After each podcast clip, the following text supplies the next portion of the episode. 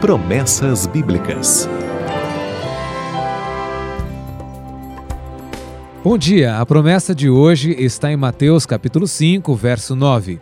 Bem-aventurados os pacificadores, porque eles serão chamados filhos de Deus.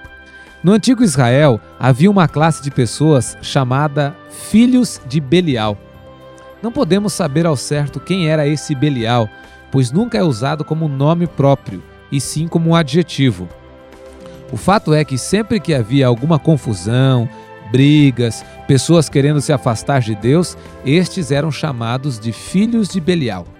Alguns comentaristas falam de Belial como sendo apenas uma expressão hebraica usada a respeito daqueles que incitam a idolatria ou a insurreição.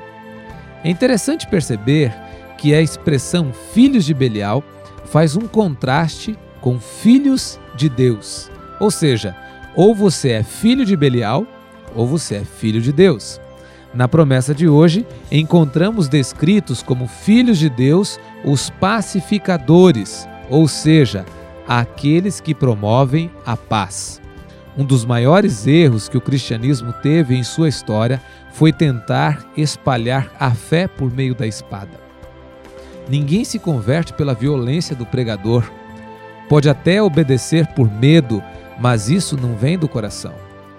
Quando cristãos tentaram impor suas crenças, deixaram de ser filhos de Deus para serem filhos de Belial. A missão do cristianismo não é promover a guerra, mas a paz. Apesar disso, somos protagonistas de muitos desentendimentos diariamente.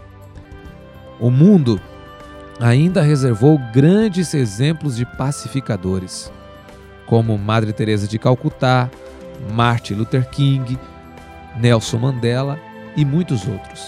Porém, o maior de todos os pacificadores foi Cristo. Ele trouxe a paz que pode ser sentida em meio às turbulências desse mundo.